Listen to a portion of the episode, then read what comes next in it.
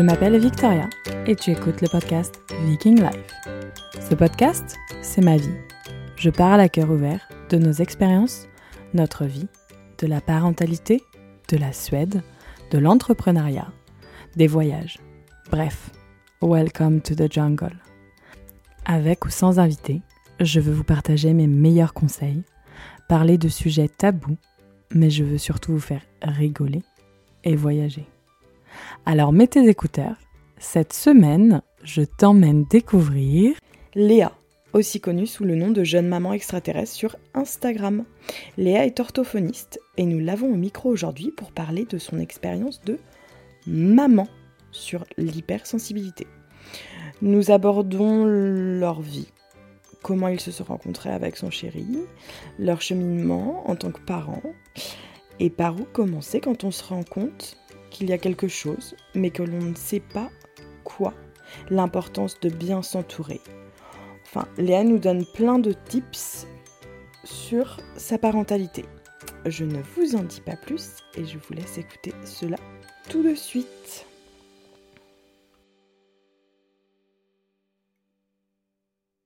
Bonjour Léa, comment vas-tu? Bah écoute, bonjour Victoria, je vais très bien.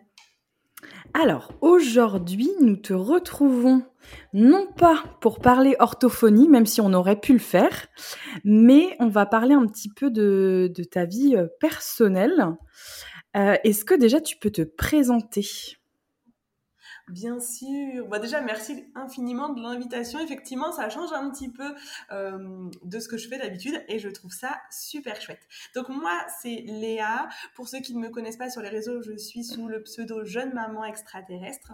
Je suis du coup maman de euh, deux adorables loulous de 7 ans et 3 ans et d'un petit ange qui est parti bien trop tôt. Euh, je suis du coup diplômée en orthophonie et j'ai vraiment voilà à cœur au quotidien en tout cas d'accompagner les parents et de les guider vers une parentalité éclairée en leur offrant euh, finalement voilà les informations qui peuvent les aider au quotidien. Voilà toutes les clés euh, disponibles comme ça ils peuvent faire leur choix. Tout à fait. Ah oui donc super donc tu fais ça et tu fais aussi plein de vidéos sur ton sur ton compte Instagram qui sont euh, très bien. Notamment, j'ai repartagé hier, tu as mis un, un super euh, article, enfin un super post sur euh, l'utilisation des écrans. Et ça, j'ai trouvé ça très intéressant. Effectivement, je trouve que c'est important euh, qu'on dédiabolise un petit peu l'utilisation des écrans. Alors, euh, c'est toujours pareil, il faut que ce soit raisonné, il faut que l'enfant ait un environnement suffisamment mm. riche, mais je trouve que vraiment en parentalité, on a une pression de dingue et il faut juste relâcher un petit peu. Donc voilà, c'est ma petite euh, part, tu vois, pour aider les mamans à, se dire que c'est ok si tu mets 10 minutes de dessin animé à ton enfant de 3 ans. Enfin, en fait, ça va, il va, il va bien clair. développer. Et puis de toute façon, les écrans sont tout autour de nous, donc. C'est ça. les enfants, enfin, c'est comme, euh, je sais au début, nous, on était assez stricts sur le sucre. On mmh. On voulait vraiment pas que qu'ils aient de sucre raffiné, etc. La première année de vie, je sais que Lucas n'avait jamais, jamais eu de sucre blanc. Mmh, mmh. Et en fait, un jour, on avait eu un rendez-vous à la PMI et elle m'avait dit, mais vous savez, si vous l'éloignez euh, le plus du sucre possible, ils vont diaboliser le sucre quand ils pourront avoir accès peut-être à l'école, dans les goûters, etc. Et du coup, ça, ils voudront en manger 15 euh, fois plus qu'un enfant où ça aurait été normalisé. Après, c'est pareil, hein, c'est faut réussir à faire le juste milieu, mais c'est vrai que faut pas tout diaboliser autour de nous. C'est ça, il faut et puis voilà, il faut faire aussi en fonction de sa propre sensibilité, tu vois. Enfin, pour vous le sucre c'est pas forcément ok, et ben en fait ça se respecte aussi, tu vois. Enfin, je pense que il faut aussi faire en, fonction mm. de, de, son vrai son ressenti à soi, euh, les besoins de ses enfants, parce que ben voilà, on en va en parler, mais tous les enfants n'ont pas les mêmes besoins. On a des enfants qui ont des besoins spécifiques, et peut-être que euh, si tu lui avais donné du sucre plus tôt, tu vois, il aurait vraiment réagi de façon forte. Exactement. Et, voilà, en fait, c'était ok pour toi à ce moment-là, et juste voilà, je pense qu'il faut mm. La pression sur la parentalité. Et, je me, je me l'applique à moi-même, hein. c'est-à-dire que, tu vois, moi aussi, il m'arrive souvent de me dire, euh, enfin, tu vois, de culpabiliser, ah non, là, j'aurais pas dû faire ça ou quoi. Donc, euh, c'est des mantras que je transmets aux parents, mais c'est aussi des mantras que j'essaie de m'appliquer à moi-même. Et clairement, euh, c'est compliqué. oui. non, mais en plus, c'est. En général, on dit faites, que, faites ce que je dis parce que je fais. Mais euh, des fois, c'est vrai qu'on est. Euh, c'est dur de, ouais, de relâcher euh, en totalité. ce qu'on on, veut toujours faire de son mieux, mais bon. on a cette pression sociale euh, des fois. Est-ce que tu veux euh, revenir un petit peu donc, sur tes grossesses, sur tes accouchements, euh, sur ta maternité? Est-ce que tu as toujours voulu être maman? Alors, oui, j'ai vraiment toujours voulu être maman. Euh, c'était vraiment un désir ancré en moi, très petite. Hein, tu vois, je m'amusais tout de suite à jouer avec les poupées et tout. Et puis, et puis j'ai tout de suite voulu rencontrer la bonne personne pour euh, faire des enfants. c'était, tu sais, dans ma vie, j'étais vraiment en mode euh, vision classique, c'est-à-dire que je me voyais avoir un amoureux et puis très vite se marier et puis faire des enfants. Enfin, c'était ma conception de la vie. D'ailleurs, ça l'est toujours. Hein. Mm. Spoiler alert, ça n'a pas changé. Mais j'ai toujours voulu euh, fonder une famille. Et c'est vrai que je raconte souvent la rencontre avec mon mari parce que je trouve qu'elle est, c'est vraiment, tu vois, comme dans les films. Et pourtant, on se dit ça n'existe pas. Bah si, ça existe. Euh, clairement, j'ai vu mon mari. Euh, et je me suis dit, c'est lui en fait. Et, et je, tu vois, ça fait 13 ans. Tu l'as senti directement Comme si c'était hier, ouais, j'ai dit à mes copines qui étaient là à l'époque, c'est le père de mes enfants. Ce sera le père de mes enfants. Tu vois, et le premier jour, ah oui, en fait, donc même pas ensemble. C'était une évidence, tu vois, vraiment tu une évidence que pour le coup. Ouais, c'est vraiment ça. Ça s'explique même pas, tu vois. J'avais, du coup, j'avais 22 ans. C'était le coup de foudre absolu. Bah, c'est ça, c'est ça. Mais enfin, je sais même pas si c'est le coup de. C'est même pas un coup de foudre. Euh, c'était vraiment l'évidence, en fait, j'ai envie de dire. Tu vois C'est même plus fort qu'un coup de foudre. C'est-à-dire qu'un coup de foudre, tu tombes amoureux d'un physique, d'un machin, d'un truc. Là, non, en fait. C'était ce sera le père de mes enfants. Point, en fait. Inexplicable, le truc. Bref. C'est ce qui s'est passé, hein a priori, tu vois. Mhm. on a fait notre petit bonhomme de chemin, mais effectivement, euh, on s'est marié euh, au bout de trois ans de relation, donc on a décidé la date de notre mariage une semaine après notre rencontre. Alors, clairement, on ah pensait pas que ça se ferait comme ça, hein. Mais ça s'est fait comme ça, on s'est marié trois ans après. Et donc la maternité, c'était euh, pour nous une suite logique. Lui, il avait un désir d'enfant depuis très très longtemps, sachant qu'il était un petit peu plus vieux, on a six ans d'écart. Donc quand on s'est rencontrés, il avait déjà 28 ans, il avait déjà un désir de paternité fort. Euh, donc c'est vrai que voilà, on a attendu le mariage parce que j'étais en études. J'étais dans mes études d'orthophonie quand je l'ai rencontré. Donc voilà, on a fait les choses. On a fait vraiment fait les choses à peu près euh, de façon. Euh, tu as fait la suite logique. Comme la société, voilà, tu vois, comme la société veut, on a fait la suite logique parce que c'était comme ça. Et donc c'est vrai que on s'est mariés, j'ai arrêté la pilule dans la foulée. Euh, parce que bah voilà, on voulait être parents vite, on l'attendait du coup depuis longtemps, on avait vraiment attendu que je finisse les études pour être tranquille. Euh, on a eu du mal, euh, j'ai eu du mal à tomber enceinte en fait pour notre premier loulou. Ok. ça a été long. Ça a été long. En fait, je me suis aperçue au fil du temps que mes cycles n'étaient pas ceux qu'on pensait. Donc tu vois, on faisait un peu comme dans les magazines, au bout de 15 jours, vu le machin. En fait, pas du tout, je ne voulais pas à ce moment-là. Donc, le temps que je comprenne tout ça, euh, finalement, je suis tombée enceinte. Ça a mis plus de temps, oui. Décembre, bah, je suis tombée enceinte quasiment un an et demi après l'arrêt, tu vois, de, de la pilule. le temps que ton corps aussi peut-être reprenne. Euh, Bien sûr. Reprenne euh, après la pilule, oui. Ben oui, parce que je prenais la pilule depuis que j'étais toute petite. Hein. je l'ai pris, j'ai commencé à prendre j'avais 12 ans. parce que j'avais des grosses ah, oui. règles. Ouais, ouais j'ai pris très très tôt. Hein. Euh, mais j'avais vraiment très très mal. J'avais vraiment des grosses douleurs et donc du coup c'est vrai que tu vois je l'ai prise pendant longtemps avant d'arrêter donc je pense que voilà il y a eu un peu de tout ça donc on a connu tu vois les, la déception chaque fois qu'on faisait un test de grossesse et que c'était négatif. C'était négatif. Et, tout. et en même temps on était hyper positif, on n'était pas inquiet mais il y avait vraiment tu vois ce désir bah, d'être parent en fait tout simplement donc on l'attendait on l'attendait donc c'est arrivé en décembre du coup 2000 alors attends euh... 2000 pour monter là décembre 2013 du coup donc je suis tombée enceinte. Euh, ok. Je l'ai su quasiment ouais, assez, assez vite. Euh, début de grossesse se passe très très bien, pas de soucis. Je vomissais beaucoup. Mais bon, écoute, je l'avais tellement attendu qu'en fait, euh, je l'ai bien vécu.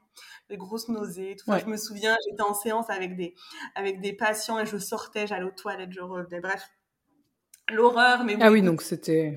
Ouais, ouais, ouais c'était. C'était l'horreur, mais dans le bonheur. C'est ça, c'est ça. J'étais tellement contente, tu vois, ça avait été tellement attendu qu'en fait, euh, qu'en fait, c'était ok pour moi, tu vois. Je le vivais très très bien hmm. euh, jusqu'au du coup, jusqu'à la visite des quatrième, du quatrième mois, parce que du coup, on avait la première écho, tout allait bien, et puis visite du quatrième mois, euh, visite classique, donc on fait un petit peu le point avec le gynéco, tout va bien, et puis on lui demande est-ce que c'est possible de le voir, tu vois, en tant que futur parent, on avait, on avait hâte de revoir notre bébé sur l'écran. Il nous dit oui, mais deux, deux secondes en fait, deux secondes, et puis finalement il est resté très très longtemps sur l'écho. Donc on a commencé à se regarder avec mon conjoint, on s'est dit bah il y a quelque chose peut-être qui ne va pas. Ce qui s'est avéré, Mmh. c'est de ne pas pleurer, hein, mais tu vois, c'est toujours euh, plein d'émotions quand, voilà, quand Ouais, c'est ce toujours émo- moment-là. ouais. Euh, bon, Bien bref, je vais, essayer- je vais essayer de faire court parce que du coup, euh, sinon je vais pleurer, j'ai pas envie. Ce qui s'est avéré, c'est que notre petit garçon, du coup, puisque c'était un petit garçon, avait un spina bifida dans sa forme la plus grave. Et en gros, il n'était pas viable. à la Ok. naissance. Donc, on a dû prendre la pire des décisions. Euh, il faut savoir qu'en France, il faut demander l'autorisation d'arrêter la grossesse. C'est-à-dire que du coup, tu passes tout plein d'examens. Ah bon? Oui. Ok. De- même si ton enfant est malade, en fait, tu as plein plein d'examens à faire pour aboutir à euh, C'est lourd, hein effectivement on a le droit. Bah, ouais. Alors moi c'est toute une période dont je me souviens très peu. Enfin vraiment, tu vois, je pense que j'étais dans un brouillard tellement Ouais, intense ça... que j'ai très très Ouais. peu de souvenirs. Il y a des choses qui sont revenues parce que mon conjoint m'en a parlé. Mais vraiment euh, gros brouillard sous toute cette période-là et ça me va très t'as pas envie de t'en souvenir. non, j'ai pas envie en fait. Je pense que clairement j'ai pas envie, j'ai pas besoin euh, et que si je cherchais, Non, vois, ça reviendrait. Mais en fait, euh, pas trop envie quoi. C'est Et, pas euh, nécessaire. Et voilà, et donc du coup, on nous a autorisé, et donc j'ai accouché de notre premier enfant, du coup, Mathéo Mornay, euh, en mai 2014.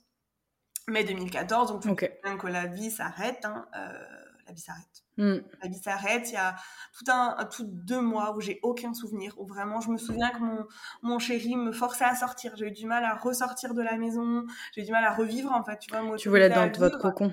Hmm. Bah, c'est ça. Jusqu'au jour où il m'a dit, mais tu sais, ton fils, il voudrait pas de ça pour toi.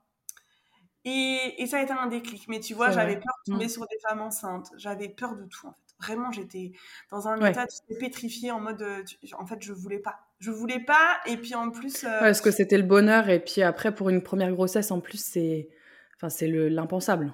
bah, c'est donc, ça, euh, c'est ça. On a vécu l'impensable.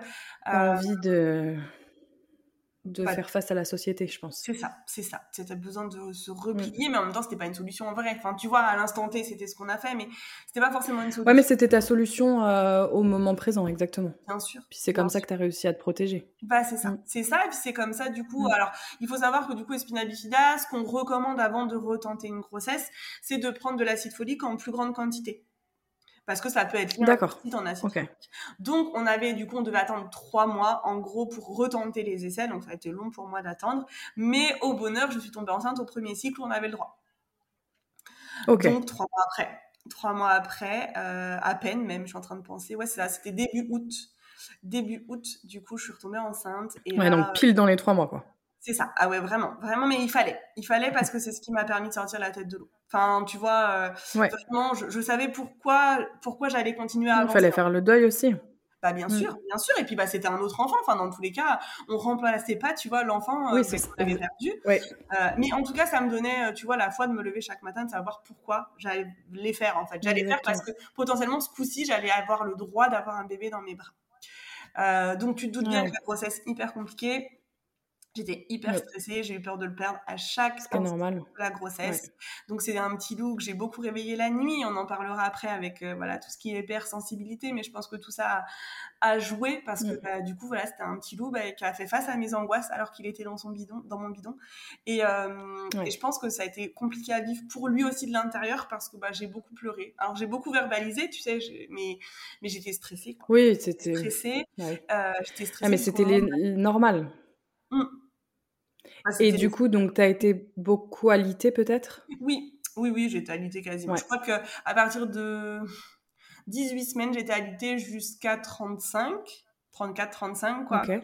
Et, euh, et ensuite, on m'a dit, oh là passer là, le il va euh, sortir euh, très vite, et pas du tout, il est resté au chaud jusqu'à 40 semaines.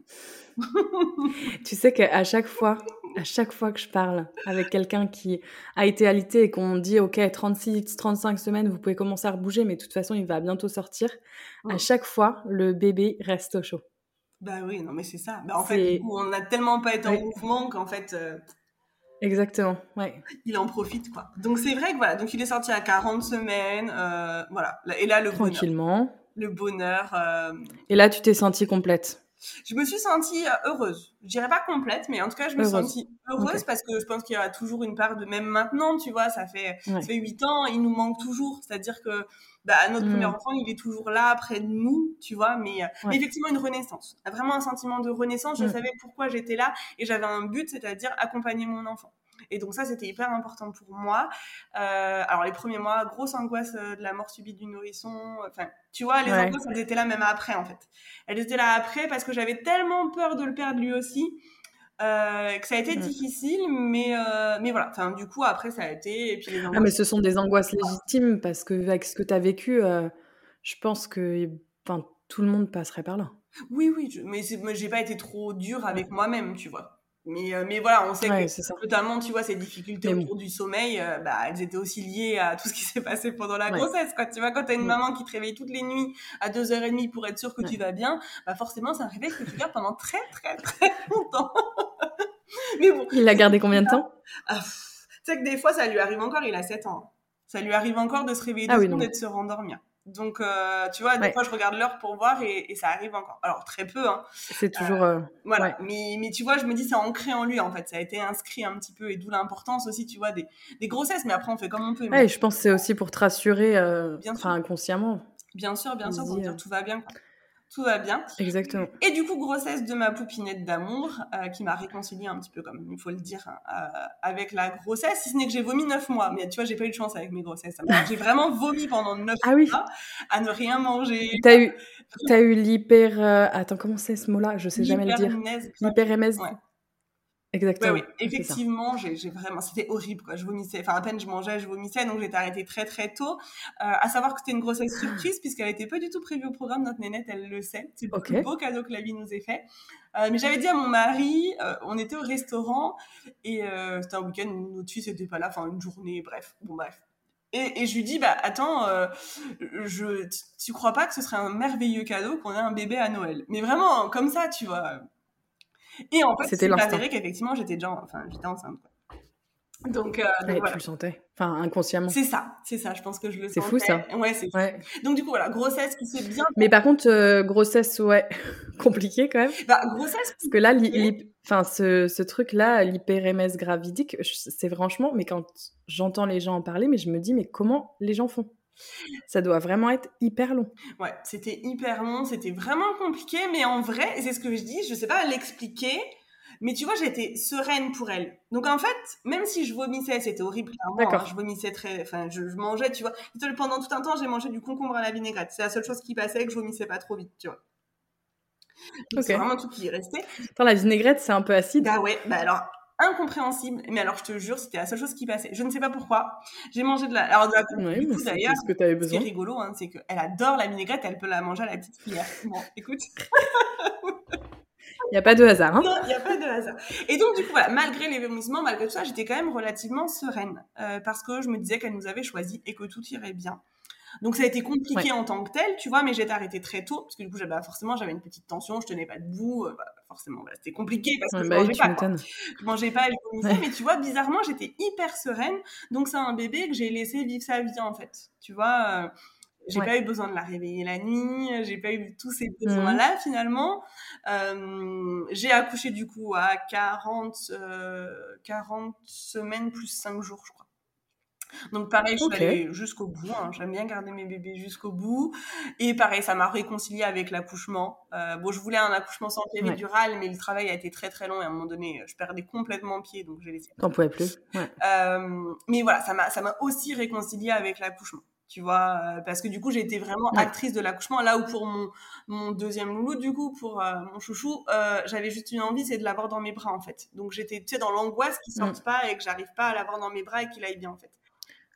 Là où reste tétanisé. Bah c'est ça. Et là pour ma nénette, non, j'étais juste pressée de l'avoir dans mes bras et donc j'étais hyper actrice et, euh, et du coup voilà, ça, ça, reste des bons souvenirs. Elle m'a réconciliée mm. avec euh, toutes ces grossesses, ces accouchements pourris quoi. ouais. Ouais, mais il y en a toujours un qui, qui, arrive comme ça quand on a eu des accouchements difficiles et, et c'est le point d'honneur. Ah, c'est clair. C'est la conclusion, tu sais, c'est le point mm. final. Exactement. Ah bah final, tu sais pas. Hein. Euh, chez nous, si. Peut-être. Euh, chez d'autres, c'est une histoire, mais chez nous, c'est sûr. et euh, donc du coup, et les, alors les premiers mois de vie de ton petit chouchou, mm. comment ça se passe? Très très compliqué. Très très compliqué. Alors on est hyper heureux et on est hyper content qu'il soit là. Donc en fait, je pense qu'on a occulté tout ce qui se passait. face. Mais c'était un petit chat qui jusqu'à ses 18 mois se réveillait toutes les demi-heures, voire tous les 40, toutes les 45 minutes qui avait du mal à lâcher ah prise, qui pleurait quand même pas mal. Tu vois, quand j'étais pas là, euh, c'était très compliqué pour voilà. lui. Euh, c'est un bébé qui a été porté tout le temps. Enfin, tu vois, on a découvert le portage avec lui, mais en fait, on n'avait pas le choix. C'est-à-dire que c'était un, bébé vraiment, tu sais. C'était un c'était c'était pour survivre quoi. Bah c'est ça. C'était un bébé collé à nous tout le temps, mais mm. tu sais, avec une, j'ai l'impression vraiment avec le recul que c'est aussi pour nous rassurer en mode, mais vous voyez, je suis là en fait, je suis là, je suis vivant en fait, ça va ça va aller en fait. C'était ce que vous avez besoin aussi. Bah, Je pense, tu vois, et c'est vrai que du coup, on l'a pas mal vécu quand on y repense. Mais comment on a survécu à toute cette période-là finalement? Mais en fait, on se dit que. Ah, mais quand t'es dedans. Bah, c'est ça. C'est ça, en fait, pour nous, c'était. Mm. Et puis, c'était comme ça que ça se passait avec un enfant. C'est-à-dire que, tu vois, quand tu as un seul enfant, je trouve que tu pas de référence vraiment ta bah référence, elle se construit avec ton enfant. Donc en fait, euh, bah, c'était comme ça. C'était comme ça et on l'accompagnait. C'était normal pour nous de, de l'aider à surmonter ses angoisses, ses pleurs, c'est tout ça. Et, c'est vrai qu'on s'est plongé totalement dans, dans, toute, dans, dans, du parentage proximal. Quoi. Vraiment, voilà, on a, j'ai dormi avec lui, je l'ai allaité très longtemps. Il a été porté très, très, très, très longtemps parce qu'il en a eu besoin vraiment euh, très longtemps, notre loulou. Et c'était OK pour nous, en fait. Mais voilà, tu sentais, euh, tu sentais des, plein de choses un peu, un peu difficiles pour lui en fait. Ok. Et après ces 18 mois du coup? Et ben après ces 18 mois, euh, alors le sommeil, ça a mis longtemps. Enfin, tu vois, maintenant il a 7 ans, il dort, il dort en règle générale la nuit, mais ça a mis très très longtemps à se stabiliser. Donc on a eu euh, on a eu notamment, tu vois, des endormissements qui duraient des heures et des heures et des heures, les trucs où tu te dis, mais. Ouais, parce qu'il voulait pas. Non, il lâchait pas prise facilement. Mm. Euh, c'était compliqué. C'était compliqué, il mangeait très peu. C'est un loulou qui mangeait très peu, donc euh, heureusement qu'il y a eu l'allaitement. Euh, tu vois, vers ces 4 mm. mois, on a fait comme tous les parents, on a voulu lui proposer des petites purées et on a vu des que dalle. Bah non en fait. C'était pas pour lui vraiment mm. c'était pas possible. Donc on a laissé tomber puis je me suis renseignée sur la DME alors à l'époque maintenant tu parles DME tout le monde connaît ça. À l'époque personne n'en parlait. Donc j'ai dû d'où le pseudo jeune maman extraterrestre. Tout à fait tout à fait, puisque voilà, à ce moment-là, voilà, on a fait des choix que peu de personnes faisaient. Et, euh, et, voilà, et la DME est venue sur le chemin parce qu'on s'est dit, bah en fait, il faut qu'on essaie de lui donner le plaisir, en fait. Enfin, tu vois, pour nous, manger, c'est quand même synonyme de plaisir. Ah, bien sûr. Il fallait que ça passe par autre chose. Donc, il s'est saisi de la DME, il aimait bien, mais tu vois, jusqu'à ses un an, il faisait seulement un repas le midi. Pas trop intéressé, quoi. Bah, c'est ça. Et puis, avant, enfin, tu vois, il a vraiment mis longtemps à manger, quoi. Et à l'heure actuelle, clairement, euh, mm. spoil alerte, l'alimentation, c'est toujours hyper compliqué. Donc, il mange bien quand même, mais tu vois, il va manger beaucoup de fruits, mm. il va quasiment pas manger de légumes, très très peu. Alors, on y arrive petit à petit, tu vois. Euh, il mange plus de viande quasiment depuis là, enfin là maintenant. Tu vois. Et avant, avant, plus petit, il en mangeait pas mal, tu vois. Mais voilà, en fait, l'alimentation, ça a toujours été euh, compliqué avec lui, même si à l'heure actuelle, il se nourrit et tout va bien. Hein. c'est un petit garçon qui va très très bien, mais c'était compliqué. En fait, tout était, en fait, tout a toujours été assez compliqué. Tout était compliqué. Avec le recul, mais finalement, comme c'était mon seul référent, bah c'était ok, tu vois, c'était un petit loup qui avait aussi des grosses, grosses tempêtes émotionnelles, mais des, des trucs, euh, tu vois, c'était un volcan, quoi. ça, ça, explosait, tu savais mm. pas pourquoi, et, euh, et, tu te prenais ça dans la tête, tu disais, ah bon, c'est comme ça un enfant, quoi. Mais bon, voilà, après, on a accompagné, mm. et puis on, on, saura par la suite que non, tous les enfants ne font pas comme ça. Mais mm. voilà, c'est un enfant qui a beaucoup tapé aussi, tu vois. Il tapait beaucoup les autres pour rentrer en interaction. Donc c'était hyper compliqué, tu vois. T'es là, tu dis, oh là là, mais bon, non, pas ça, arrête Sauf quand toi, c'est pas ton mode de fonctionnement, tu vois. Quand toi, tu fais le choix de l'accompagner, tu, vois, dans toutes ces émotions, et t'as un enfant qui tape, tu te dis, mais c'est pas possible, en fait. Qu'est-ce que j'ai fait Et, est-ce qu'il a été gardé? Est-ce qu'il va à l'école? Est-ce que vous faites l'IEF Comment ça se passe? Alors, non, il n'a pas été gardé. Il a été gardé par nous. Alors, tu vois, euh, Mathéos, il était né, on avait déjà cherché une nounou. on n'avait pas acté du coup, mais en fait, il avait eu une nounou. Euh, clairement, notre loulou, c'était pas envisageable pour nous. C'était pas envisageable pour nous de le confier à quelqu'un d'autre. Vraiment, euh, c'était au-delà de nos forces. Alors, ça a été très critiqué euh, par une partie de la famille. Euh, spoil alerte, pas la mienne. Oui, mais bon. ouais. parce que, parce que en plus, assistante maternelle, bref, je passe sur les détails. Mais en fait, c'était pas possible pour nous. C'est-à-dire que c'était notre moyen de garder le contrôle. Moi, j'ai dû reprendre le travail à deux mois et demi.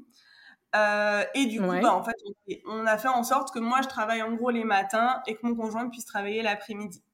C'était pour nous, voilà. donc vous relayez. ouais. Mm. On, faisait un relais et, et c'était pas possible pour nous autrement. C'est-à-dire que même maintenant, j'ai aucun. Ouais, mais tu le sentais comme ça. Il, il, le serait été très très compliqué pour lui. Vraiment, ça aurait été très très compliqué. Euh, c'est un petit loup qui a eu du mal avec la séparation euh, pendant très très longtemps, qui a encore du mal. Je rentrerai pas dans les détails parce que bon, maintenant il est grand et voilà, ça, regarde que lui. Mais voilà, petit en tout cas, euh, c'était des hurlements quand je partais, alors qu'il restait avec son papa. Hein. Soit pour te dire, il était quand même en, mm. en confiance avec son papa, mais c'était tout, tout était explosion en fait. Tout, tout, tout, tout, tout, tout, tout était explosion pour tout, pour rien, pour euh, franchement, c'était fatigant. Tu vois, quand le matin, tu sais que tu as un rendez-vous euh, à 8h, que tu dois partir absolument à 7h35 dernier cara, et que tu as ton fils qui hurle, et que tu sais plus quoi faire, et qu'à un moment donné, bah, en fait, ah, ça te serre ton cœur de maman. Ah, c'est horrible, C'est horrible. Euh, et donc, assez naturellement, effectivement, c'est tourné vers l'IEF parce que, mmh. parce qu'il y a eu une atypie, parce que, tu vois, il supporte pas le bruit du tout. Euh, alors, il tolère mieux de mieux en mieux là avec l'âge, hein, mais tu vois, c'était un petit loup quand on passait juste à côté de la cour de récré qui bouchait ses oreilles en fait et qui me disait très bien, euh, ça fait trop de je supporte pas. Donc, euh, donc c'est vrai que très vite s'est imposé l'IEF, l'instruction en famille du coup. Et, et, voilà, à l'heure actuelle, c'est encore l'IEF et, et pour le coup, lui, il est bien comme ça. Quoi. Ça, ça lui permet vraiment d'avoir un cadre pour les apprentissages, un cadre sécure. Euh, et, il le dit à son âge maintenant, il le dit, il veut absolument pas aller à l'école. Il a des copains scolarisés, hein, il sait ce que c'est, euh, il sait ce qu'ils ont à faire, ce qu'ils font à l'école et mm. tout, mais c'est pas du tout, euh, c'est pas du tout ce qu'il veut pour lui. C'est pas du, ouais. Mm. Et à partir de quel moment, du coup, vous avez, enfin, tu t'es dit, ok, il y a une atypie, peut-être que c'est pas chez tous les enfants comme ça. Enfin, à partir de quel moment tu as cherché un peu plus loin? Alors, je dirais, c'est pas venu tout de suite. C'est vraiment pas venu tout de suite parce que, euh, bah, tu sais, t'étais dans la découverte, j'étais dans la découverte de l'enfant, de comment on mmh, l'accompagne. Tu vois, même tu portes ton enfant, mais du coup, t'es hyper, euh, hyper timide, hyper maladroite dans tes gestes. Donc, en fait, tu réfléchis plus à mmh. ça. Enfin, tu vois, vraiment, je pense que c'est venu euh, aux environs de ces deux ans à peu près. Et en fait, je pense que ça correspond, si je dis pas de bêtises, avec le, conte euh, d'Elodie, Elodie Crépel, euh, qui parlait justement de ce sujet-là. Et je crois qu'elle a commencé à peu près à ce moment-là, euh, il y a 4-5 ans sur les réseaux. et du coup, voilà, on se posait plein de questions, on se posait plein de questions parce qu'effectivement, on voyait qu'il y avait plein de réactions difficiles. Enfin, tu vois, pas comme les autres enfants. C'est-à-dire que c'était un enfant qui allait réussir à, à sentir, euh, tu vois, le moindre petit bout d'oignon, par exemple, dans une sauce que même toi tu sens pas, il allait te le recracher. Euh, c'était un enfant, voilà, dans le bruit qui supportait pas le bruit. C'était un enfant qui avait euh, des difficultés à entrer en interaction. Enfin, tu vois, il y avait plein de choses qui faisaient qu'effectivement, on se disait bon, il y a peut-être quelque chose. Et puis finalement, voilà, c'est aussi en plus, ouais. Bah c'est ça. Et tu vois, et comme on s'est ouvert aux autres, mm. on s'est dit bah effectivement, les enfants de son âge, bah ils réagissent pas tous pareil en fait, tu vois. Ils réagissent mm. pas tous pareil. Donc voilà, on s'est vraiment questionné. Alors je te dis ça, tu vois, j'essaie de revenir à où j'en étais à cette période-là, puisque du coup, bah forcément, hein, en cinq ans, on a énormément cheminé. Mais c'est vrai que le terme, le terme d'hypersensibilité nous est apparu en tout cas, nous est apparu. Et euh, tu vois, tu sais, maintenant il y a des, il y a aussi, enfin même à l'époque, du coup, il y avait des petits tests pour voir si toi aussi tu pouvais être hypersensible ou autre. Et, et en fait, on s'est rendu compte qu'effectivement. Et tu t'étais jamais posé la question pour toi ou pour ton compagnon? Voilà, c'est ça. Non. Mais avant ça, vous vous étiez jamais posé la question. Ouais, exactement. Non. Non. Non, non, jamais, jamais, jamais. là, vous l'avez fait pour, euh, pour vous Bah, en fait, c'est ça. C'est qu'en fait, c'est vraiment lui qui nous a amené à nous questionner sur comment nous on fonctionnait pour mieux le comprendre et pour mieux l'accompagner encore le cas à l'heure actuelle, puisque du coup, tu vois, ensuite, mon mari a fait des démarches diagnostiques il n'y a pas si longtemps que ça. Mais voilà, on a vraiment cheminé avec lui, avec pour seul objectif finalement qu'il se sente bien et, euh, et qu'il avance, tu vois, euh, comme, il le, comme il en avait besoin, en fait. Tu vois, sans pression de la société, sans pression de lui ça, ça, ça, mais juste, euh, voilà, on était vraiment en empathie avec lui, on l'a encore, du mieux qu'on peut en tout cas, parce que c'est pas toujours évident, mais et voilà, on essayait d'accompagner tous ces moments-là notamment les tempêtes c'était vraiment difficile parce que voilà c'était un loup qui d'un coup pouvait partir en vrille et qui pouvait partir à l'autre bout de tu vois à l'autre bout de toi enfin tu vois à 100 mètres de toi en courant parce qu'il était en colère et, et donc c'est vrai que c'était parfois hyper euh, hyper délicat. Mais finalement de mettre ce mot à ce moment-là en tout cas parce que maintenant j'ai beaucoup cheminé mais à ce moment-là tu vas mettre le mot d'hypersensibilité ça m'a permis de, de comprendre qu'effectivement peut-être il avait un fonctionnement différent des autres enfants et ça m'a permis euh, d'être plus à son écoute, en tout cas, et de me dire, ok, d'accord, effectivement, il fonctionne pas comme tout le monde, mais en fait, on s'en moque. Mhm. oui, en fait, c'est mon enfant, c'est comme ça que je l'aime, et donc je vais l'accompagner. Exactement. Mais voilà, poser ce mot-là à cet instant-là, en tout cas, c'est vrai que ça nous a fait du bien. On s'est dit, ah bah c'est pour ça, en fait. Mm. Et une fois que du coup, tu as trouvé donc ce diagnostic, enfin diagnostic, je ne sais pas si c'est le mot exact, mais une fois que tu as posé ce mot-là sur, sur les comportements de ton fils, euh, est-ce que du coup, vous avez continué à cheminer? Comment ça s'est passé? Alors ça a été vraiment un, long, long chemin et puis, et puis vraiment, tu vois, un accompagnement de tous les instants finalement, puisqu'on on est tout le temps avec lui. Hein. Donc ça a été vraiment un, long, long cheminement. Euh, alors c'est difficile de dire tous les détails, toutes les étapes, mais en oui, bien sûr. Euh, l'arrivée de notre, de notre choupinette, est venu encore euh, nous enfin tu vois nous apporter une pierre à l'édifice. Ça. Tu vois en mode ah en fait un enfant ça peut aussi être comme ça. Et il y a aussi Atipi hein, différente mais euh, et en fait euh, et en fait c'est elle qui est venue nous apporter de la nuance dans ce qu'on pensait être je sais pas un comportement lambda. J'aime pas trop dire ça tu vois mais mais voilà, on pensait que les tempêtes, comme il y avait euh, jusqu'à longtemps, enfin jusqu'à ces 3-4 ans, on se disait oui, bon, bah, c'est son fonctionnement, mais il y a peut-être plein d'autres enfants qui fonctionnent comme ça. Et puis quand tu as un autre enfant à côté qui fonctionne vraiment différemment, euh, il faut savoir, voilà, notre nénette, elle avait aucun souci euh, d'endormissement. C'était un bébé qui pleurait vraiment très très peu. Elle ne pleurait d'ailleurs jamais. Enfin, vraiment, hein, vraiment très très peu. Euh, même maintenant, tu vois, c'est une petite puce qui pleure peu, qui a peu de tempête. Enfin, c'est vraiment deux tempéraments vraiment différents.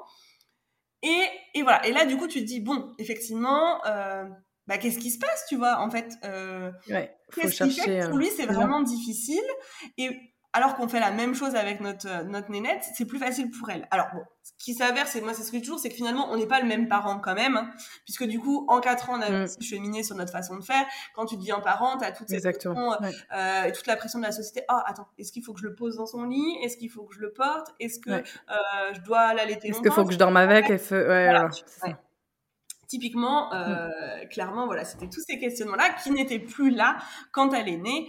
Euh, donc c'est vrai que ça facilite quand même la vie, euh, je trouve en tout cas, hein, quand un autre enfant arrive voilà, tu sais en tout cas tout ce que tu veux pour elle. Et là, c'est ce qui s'est passé. Et voilà, du coup, c'était un bébé qui réagissait, mais totalement différemment. Je te dis, même à 3 ans, c'est vraiment deux opposés total. Il faut savoir qu'on a un loulou, notamment, bah, tu mm. en parlais écran tout à l'heure, mais on a un loulou qui est hypnotisé par les écrans et qui pète un câble. Alors, moins maintenant, mais quand il était plus petit, qui pète un câble chaque fois qu'on arrêtait, euh, à côté, tu as une poupinette qui se moque des écrans. Alors maintenant, tu vois, elle aime bien regarder un petit dessin animé, mais en fait, après, on a marre, en fait, elle s'en va, elle. Tu vois, là où mon fils, il est hypnotisé, quoi. Tu vois, il peut vraiment rester mm. Et donc, du coup, voir cette différence de comportement, tu vois, de façon d'être, mm. finalement, ben, on s'est dit quand même, mm. effectivement, euh, il y a des choses, quoi. Il y a des choses, euh, c'est pareil chez notre, notre, poupinette, tu vois, pour le coup, euh, elle, c'était, quand elle entendait pleurer un bébé, elle se mettait à pleurer. Tu vois, elle qui pleurait pas, dès qu'elle entendait un bébé pleurer, elle allait pleurer. une, une grosse empathie. Ouais, une grosse, grosse empathie qui est encore là. Hein. Il faut savoir que c'était une petite puce du haut de ses un an et demi qui, euh, quand il y avait une dispute ou quoi, parce qu'un enfant voulait quelque chose, si c'est elle qui l'avait, elle allait lui donner, même s'il était plus grand l'enfant en fait, tu vois. Ok. Donc voilà, une empathie, euh, une empathie hors norme, vraiment. Et à l'heure actuelle, c'est clairement toujours le cas. Hein. Voilà, c'est une petite puce qui va être hyper au soin. Euh, alors, elle, explose aussi de temps en temps de façon différente, mais, mais voilà, elle, est vraiment hyper attentive, hyper attentive aux besoins des autres.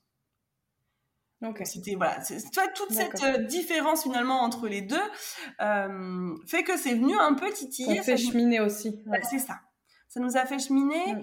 Et, euh, et, tu sais, je pense qu'à un moment donné, on, s'est posé cette question d'hypersensibilité. Oui, mais c'est quoi l'hypersensibilité finalement? Parce que on deux enfants avec des sensibilités très très importantes, mais mais tellement différentes. C'est ça, mais tellement différentes. Mm. et on s'est dit, bah qu'est-ce qu'on fait avec ça en fait? Parce que c'est bien beau, et hypersensibilité, d'accord, c'est une caractéristique, tu vois, de l'enfant, il est comme ça. Mais en fait, comment nous, on peut les aider? Qu'est-ce que ça nous apporte Exactement, ouais.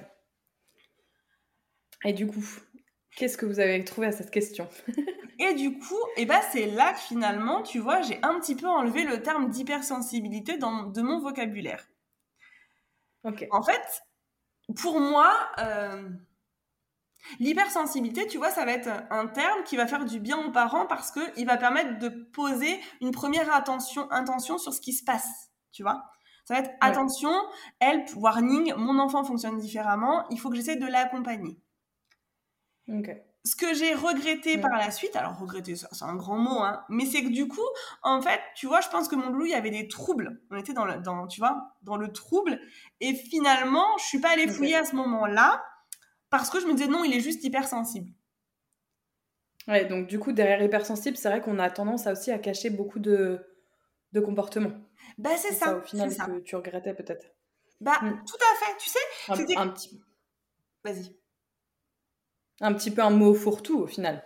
Bah, c'est ça. En fait, c'est ce que je reproche à l'heure actuelle à ce mot-là, mais qui m'a fait du bien. Donc, j'entends que tout le monde l'utilise encore. Et tu vois, j'ai vraiment pas de souci avec ça. Je trouve que ça permet vraiment aux parents de se poser et de se dire Ah, attends, mon enfant, il a des caractéristiques semblables à ce qu'on définit d'un enfant hypersensible. Et donc, je trouve c'est hyper intéressant, tu vois, que ce soit à l'heure actuelle, en tout cas, autant, euh, autant mis en avant. Mais c'est vrai que je pense que parfois, ça peut te cacher des troubles et du coup, bah, en fait, tu vas pas plus loin.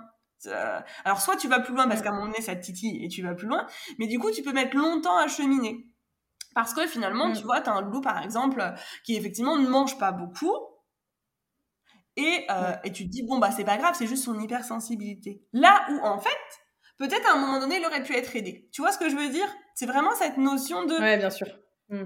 Peut-être que du coup, on pousse pas la porte pour aller se faire aider quand il y a besoin. Ça veut pas dire qu'il y a toujours besoin. Hein. Mm. Euh, ça veut pas du tout dire ça. Mm. Ça veut dire que des fois, parce que tu vois, typiquement, un enfant qui a du mal avec le bruit, euh, bon, tu vas pouvoir l'habituer, faire des choses, euh, pas forcément besoin d'un suivi. Enfin, tu vois, c'est pas forcément un trouble, sauf s'il y a des hurlements quand il y a beaucoup de bruit ou quoi. Enfin, tu vois, c'est toujours pareil, c'est adapté en fonction de chaque enfant. Mais nous, en tout cas, c'était juste voilà des enfants qui se bouchaient les oreilles, on adaptait l'environnement, ils ont des casques anti-bruit, et puis c'est ok en fait, tu vois?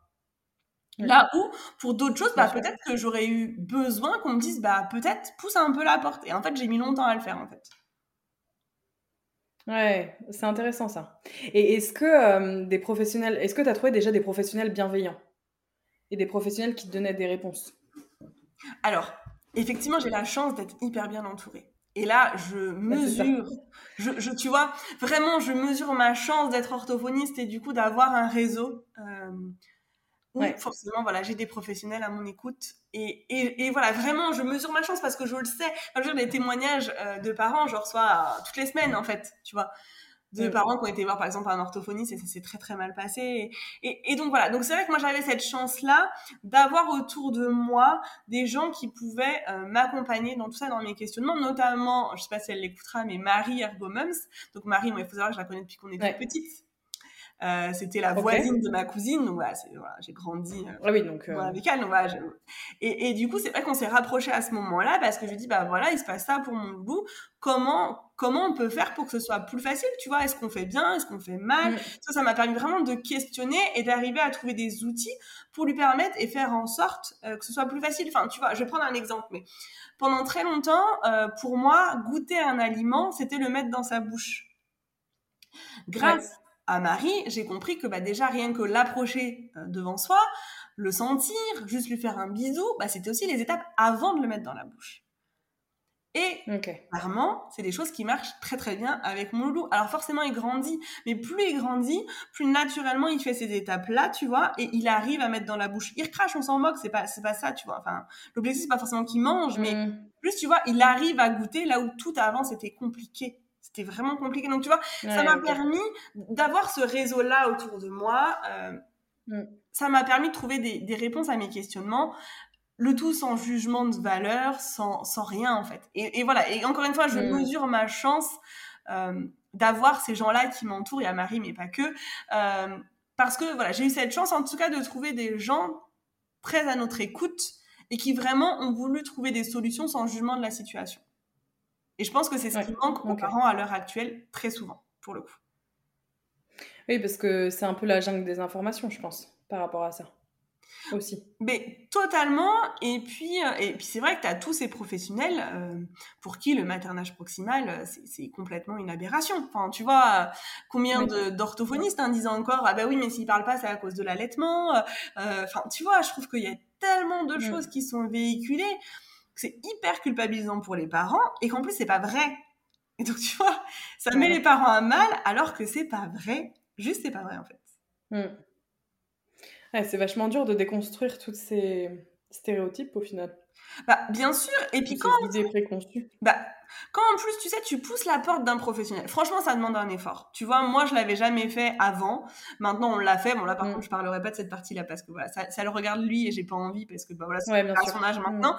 Mais voilà, on a poussé des portes et bah, tu sais que même pour moi, ça a été hyper coûteux. Euh, alors que je suis de domaine et que j'ai trouvé des super professionnels. Mais tu vois, de passer le pas de se dire, bon, bah là, peut-être qu'il faut qu'on aille voir pour essayer de mieux comprendre, ça a été hyper difficile. Donc, tu vois, je me dis déjà, pour les parents euh, lambda, qui n'ont pas de bagage, parce que j'ai aussi mon expertise qui fait que, tu vois, j'arrive à, à me bah, des choses et à comprendre les choses. Et, et je me dis, tu vois, pour ces parents, bah, le plus lambda, je n'aime pas trop dire ça non plus, mais tu vois, en tout cas, euh, qui sont pas de l'autre côté, finalement, tu vois, et bah, mm. pousser la porte, ça demande un effort. Alors, quand tu pousses la porte et qu'en plus, devant toi, tu as quelqu'un qui te démonte tout ce que tu as construit, euh, bah non, en fait, c'est pas possible, en fait. C'est pas possible. Ouais, parce qu'en plus, tu te sens jugé, tu te sens à nu, et tu te dis, mais pourquoi j'ai été le voir au final? Mais Ou la voir. Mais c'est ça, c'est ça. Moi, j'ai combien de parents qui me disent, non, mais franchement, euh, j'ai fait trop mal après, quoi. Alors que finalement, tu vois, si, tu pousses la porte d'un professionnel, c'est que tu viens chercher un, enfin pas un secours, mais une aide en tout cas, c'est que tu as besoin. Donc quand ça. devant toi, mm. tu as quelqu'un qui est complètement fermé à ce que tu fais et qui remet en cause tout ce que tu as fait, c'est juste horrible en fait. C'est juste horrible. Et donc je comprends les parents qui finalement, tu vois, se cachent derrière cette étiquette d'hypersensible en mode non mais il est juste hypersensible, j'ai pas besoin de pousser la porte en fait. Tu vois ce que je veux dire? Mm. Oui, c'est bah, c'est clair. Déjà c'est une solution euh, de facilité pour pas aller chercher plus loin. Alors c'est pas une critique euh, ou quoi, mais comme tu viens de le dire, c'est assez dur aussi de se mettre devant le fait accompli et de se dire on a besoin d'aide là sur cette situation là. Ça remet aussi en cause notre parentalité dans un sens. Et en plus, si on a quelqu'un en face qui euh, n'est pas dans la même sensibilité que nous, bah alors là, c'est, jackpot, hein, dans le mauvais sens du terme, malheureusement. Totalement. Ouais. Et pour la poupette, et eh ben... est-ce que du coup. Vas-y, vas-y. Du coup, comment ça s'est passé pour cette petite choupinette? Et bah du coup voilà, encore une fois, on était face à une louloute qui avait des comportements mais tellement différents de son frère, voilà, qui pleurait pas, euh, qui voilà, qui, semblait vivre sa meilleure vie en fait, hein, tu vois, tout simplement, euh, qui nous demandait quand elle voulait dormir, euh, qui signait quand elle voulait téter. et puis voilà, elle s'est construite comme ça. Donc elle s'est aussi construite avec un frère du coup qui prenait la place. Parce que bah, quand il y avait tempête, tu vois, bah, en fait, elle savait. Donc, elle se mettait en retrait. Ça a été très compliqué pour nous, ça d'ailleurs. Tu vois, à, gérer, puisque du coup, bah, tu vois, il y a eu cette mise en retrait à un moment donné, plus petite. Elle s'effaçait un petit peu euh, pendant. Ah voilà, en fait, elle s'effaçait dans les moments de crise euh, pour qu'on puisse accompagner son frère. Et ça, ça a été un peu compliqué pour moi, et c'est vrai que pour mon mari aussi. Et donc c'est vrai qu'on en a, on en a vraiment beaucoup parlé avec elle, parce que bah voilà, on sait, enfin elle comprend, elle comprend tout, elle a toujours tout compris. Donc c'est vrai qu'on lui a posé les mots aussi, tu vois. On lui a dit bah Mm. On sait pourquoi tu fais ça, mais euh, tu as aussi le droit de t'affirmer. Pourquoi tu as aussi le droit de t'affirmer? Parce que tu vois, on était face à une petite louloute à un certain euh, moment qui faisait tout comme son frère. Tout comme son frère. C'est-à-dire que, euh, tu vois, son frère, il s'énervait, elle allait s'énerver. son frère, il disait des mm. mots pas très, pas très sympathiques. elle allait les dire par imitation, tu vois. oui euh, tu vois, C'était son modèle. Bah, c'est ça. C'était son modèle et en fait, elle, enfin, finalement, tu vois, elle pensait que son comportement, il était toujours juste. Alors, mhm. Je veux pas dire que le comportement de mon loup, tu vois, il est pas toujours juste, mais quand il est dans une tempête, en tout cas, c'est plus lui, en fait. Enfin, il est plus là, en fait. Il est plus là, donc il y a des mots qui dépassent la pensée, des gestes, voilà. Bref, je rentrerai pas là-dedans, mais en tout cas, euh, du coup, ça devenait sa normalité quelque part. Et donc, ce qui a été compliqué avec elle, ça a été de lui dire, bah, en fait, tu peux être qui tu veux être. Et ma, ma nénette, elle me ressemble énormément. C'est-à-dire que moi, je suis un bisounours et que je veux toujours que tout le monde, enfin, pour que tout le monde, ça se passe bien, tu vois. Donc, je fais assez tampon. Entre notamment mon mari et, et mon petit chat. Et, euh, et du coup, voilà, la petite, tu vois, on a senti qu'elle a réussi à s'affirmer de nouveau. Et là, ça m'a fait du bien, par contre. Mais voilà, tu vois, euh, je voyais bien que c'était pas euh, vraiment elle enfin, je sais pas comment dire, mais tu vois, en tout cas, vraiment, tu vois qu'elle prenait les comportements de son frère, là où elle, c'est pas forcément ce qu'elle avait envie. Donc, c'est, voilà, ça a été Non, elle le suivait. Bah, c'est ça, c'est ça. C'était le grand frère et c'est. Ouais. Et du coup, euh, c'est vrai que ça. Enfin, c'est... je pense que beaucoup de... de petits frères ou petites sœurs font euh, ça, à se mettre sur le comportement de... des autres, enfin, des autres, des plus grands. Mais bien sûr, parce que c'est encore une fois, c'est ce qu'on dit, mais tu vois, c'est le modèle, et puis bah, c'est aussi le rôle des neurones miroirs. Hein. Tu vois quelque chose, tu le reproduis en fait. Donc, euh, donc voilà, ça a été mm. tout un travail de l'accompagner sur tout ça. Euh, bon, je ne pas mm. victoire, mais là, ça va de mieux en mieux. C'est-à-dire que voilà, elle arrive à s'affirmer, elle arrive à dire non à son frère, elle arrive, voilà, elle, s'affirme vraiment. Et, euh, et voilà, c'était une élève quand même qui avait des émotions euh, qui pouvaient être intenses. Enfin, tu vois, c'est pareil, elle peut partir en vrille en deux secondes parce qu'elle avait envie d'un truc euh, et elle va se mettre par contre là à pleurer, à pleurer vraiment, tu vois. Et puis c'est pareil, euh, pour mon loulou, on n'avait pas trop eu, tu sais, la phase d'opposition vers les deux ans. Ouais. On n'avait pas du tout. Enfin, moi, je me suis dit, bah, si c'est ça, enfin, tu vois, ça allait. Et puis, et puis pour ma nénette, non, mais. si c'est ça, c'est cool. Non, mais franchement, nous, vraiment, on l'a pas eu. Mais en fait, avec lui, finalement, c'était compliqué tout le temps, en fait. Tu vois, donc, on n'avait pas cette notion. Euh, en fait, tout était difficile, donc finalement, tout nécessitait un accompagnement. Donc, tu, il avait, je pense, pas besoin. De... Du coup, c'était tout le temps. Ouais. Bah, ouais. je pense en fait. Mais du coup, avec elle, on l'a vachement ressenti puisque voilà, c'était un bébé. Euh, je te disais, vraiment hyper sourire. Enfin, même maintenant, tu vois, elle respire la joie de vivre, hein, notre louloute. Mais, euh, mais tu vois, voilà, toute une période, elle disait non. Non, tu vois, où elle faisait les trucs qu'on voulait. Et là, tu as été surprise. Bah oui, mais totalement, tu sais, on s'est dit, bah, Ok. Alors bon, on sait, enfin moi, c'est comme ça. J'ai lu beaucoup de livres, je me suis beaucoup formée, donc tu vois, on avait quand même les outils pour l'accompagner. Mais c'est vrai que ça nous a surpris parce que finalement, notre loulou, bah, c'était pas du tout le cas.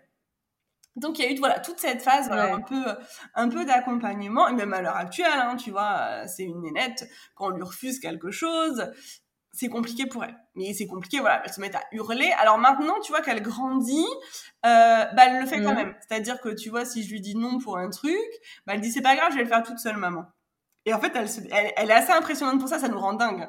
Mais en fait, elle est assez impressionnante parce que du coup, elle y arrive. Peu importe ce qu'elle voulait faire, en fait, elle va y arriver.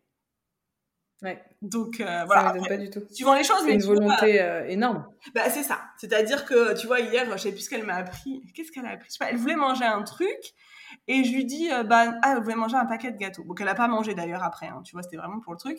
Je lui dis, bah, non, là, en fait, on est en train de manger, on va pas manger de gâteaux. Tu vois, c'était pas possible. Elle me dit, d'accord, maman. Mm. Elle va chercher le, ciseau, elle coupe le truc, elle me dit, regarde, maman. J'ai réussi. Et trop j'ai pas besoin de ça. tu vois.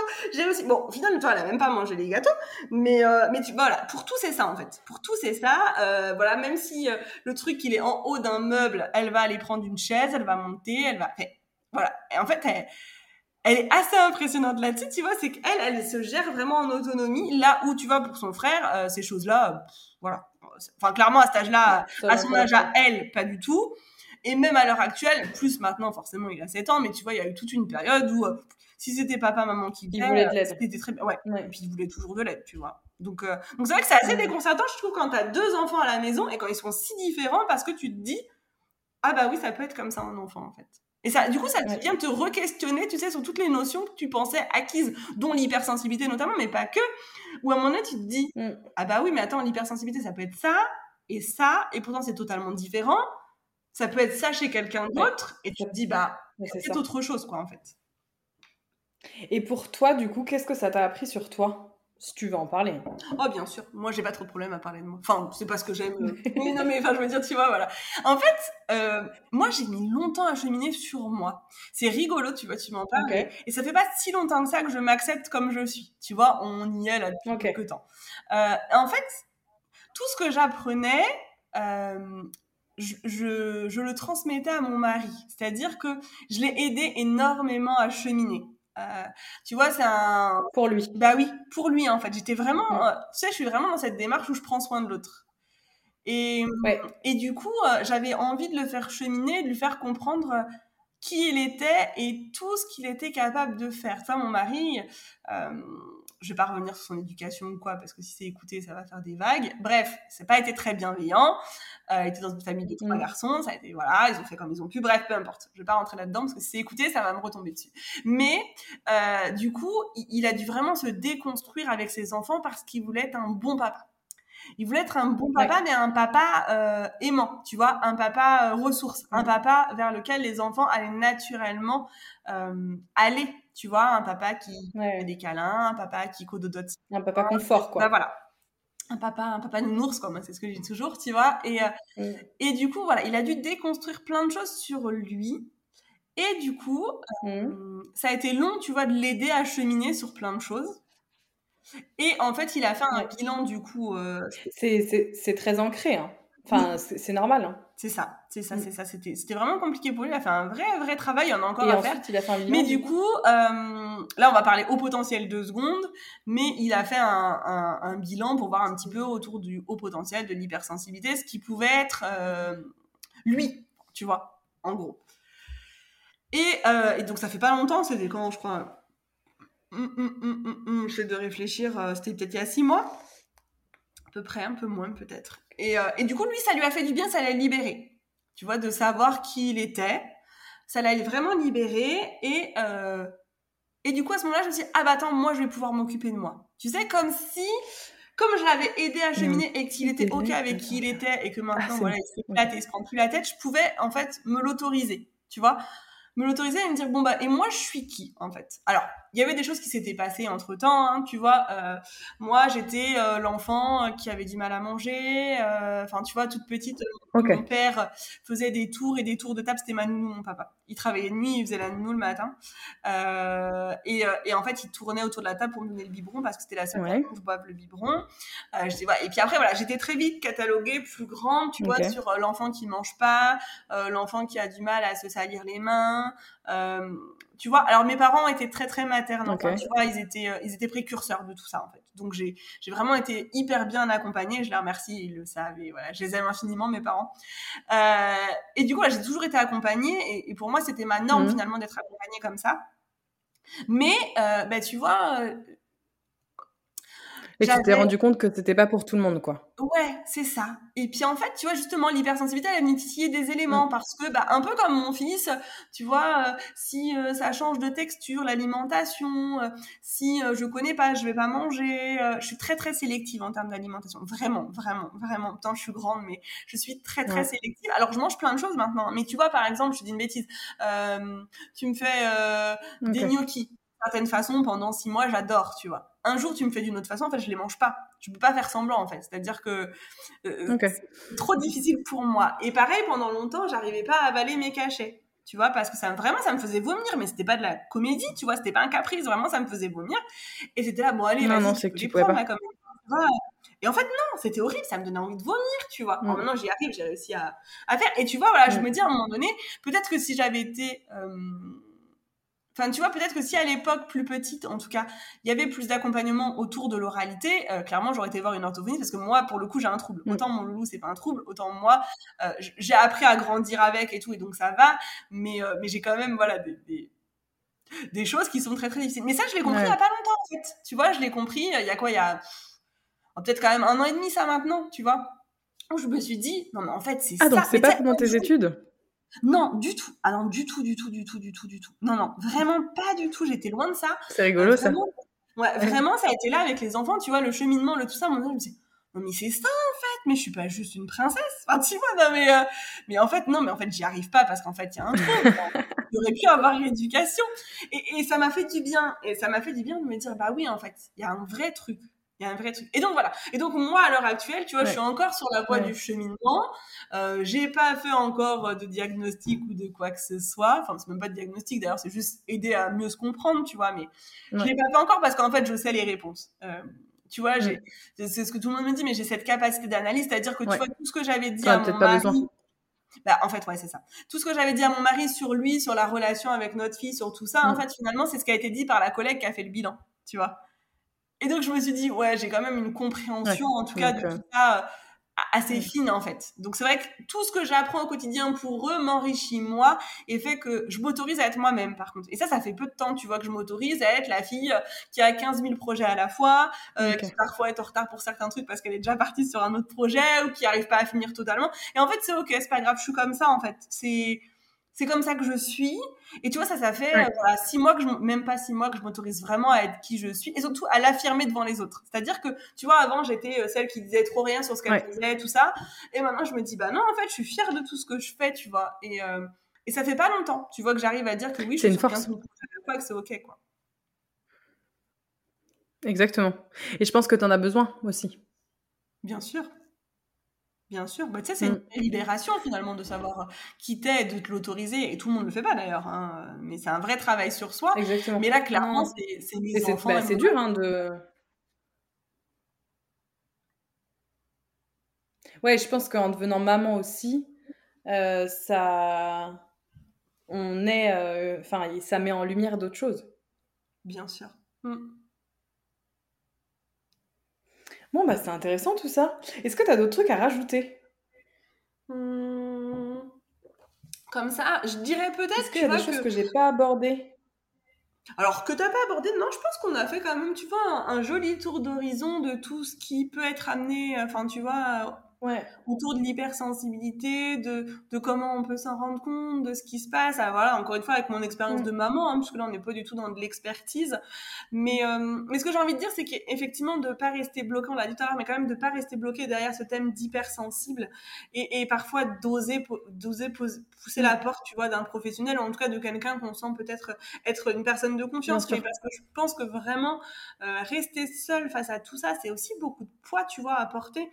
Euh, je sais que moi, mm. euh, là, les bilans successifs qui arrivent euh, me font dire ah bah oui, en fait, on a porté tout ça tout seul pendant longtemps. Et, et tu vois, je me dis des fois, pousser la porte un peu plus tôt, notamment pour des parents qui n'ont pas le bagage que j'ai. Alors c'est pas pour me vanter, je suis pas du tout comme ça, mais juste pour dire que, tu vois, mon expertise d'orthophoniste, elle fait qu'à l'heure actuelle, j'ai une grande connaissance autour du développement de l'enfant et que je me forme encore et encore parce que c'est mon domaine. Exactement. Donc, mais tu vois, je me dis, même moi, du coup, j'ai eu du mal à pousser la porte et je me dis que parfois, des parents, mais ils attendent mm. finalement peut-être trop longtemps pour se faire aider. Et c'est dommage parce que oui, l'hypersensibilité, c'est une jolie caractéristique et ça peut être une force, tout comme le haut potentiel d'ailleurs. Hein. Euh, mais parfois, bah, on peut avoir besoin de, faciliter le quotidien, tout simplement parce que le quotidien, il peut être difficile. Et, clairement, avec un enfant qui fait des tempêtes pour rien tout le temps, euh, voilà. Enfin, nous-mêmes à l'heure actuelle, des fois, il y a des journées où on a juste envie qu'elle se termine. Hein, et pourtant, tu vois, ils grandissent. Hein. Et j'ai pas honte à le dire, et ils le savent. Hein. non, mais tu vois, ils, le savent et, c'est ok. En plus, nous, tu vois, on est quasiment tout le temps tous ensemble. Euh, donc, ils le savent et c'est pas grave en fait. Mais, mais je leur dis, c'est difficile quand il y a plein d'émotions de tout le monde de tous les côtés et que ça finit par exploser parce qu'en fait, bah, on a tous une sensibilité importante et que, bah, en fait, on supporte pas. Enfin, moi, je sais que par exemple, toi, je supporte pas du tout le conflit.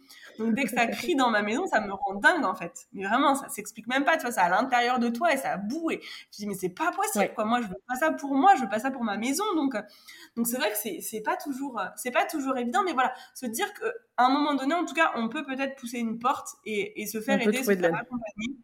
Ouais, je pense que ça peut être. Euh, c'est important en tout cas de le garder dans mm. un coin de sa tête. Ouais.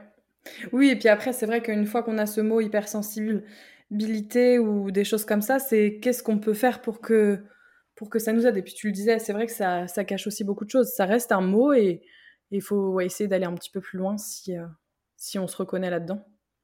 Totalement. Et puis tu sais, maintenant, il y a aussi beaucoup de livres. Enfin, à l'époque, il y avait vraiment très très peu de contenu mm. finalement intéressant autour de l'hypersensibilité.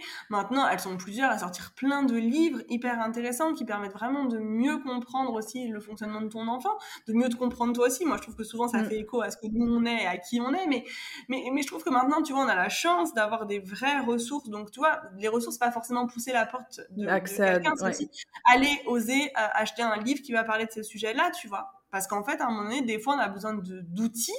Et en fait, c'est ok d'avoir besoin d'outils. Enfin, tu vois, euh, ça nous fait du bien et ça nous fait grandir aussi dans notre parentalité. Oui, c'est clair. Exactement. Oui, puis c'est hyper intéressant. Clairement, ça nous aide au quotidien. Bon, bah écoute, on a, on a raconté plein de trucs. Euh, bah moi, je vais te remercier pour ce, ce petit euh, moment toutes les deux à boire mon thé. Bah écoute, avec plaisir. C'est vraiment un plaisir partagé. Ça fait Et puis bah, je te dis à bientôt.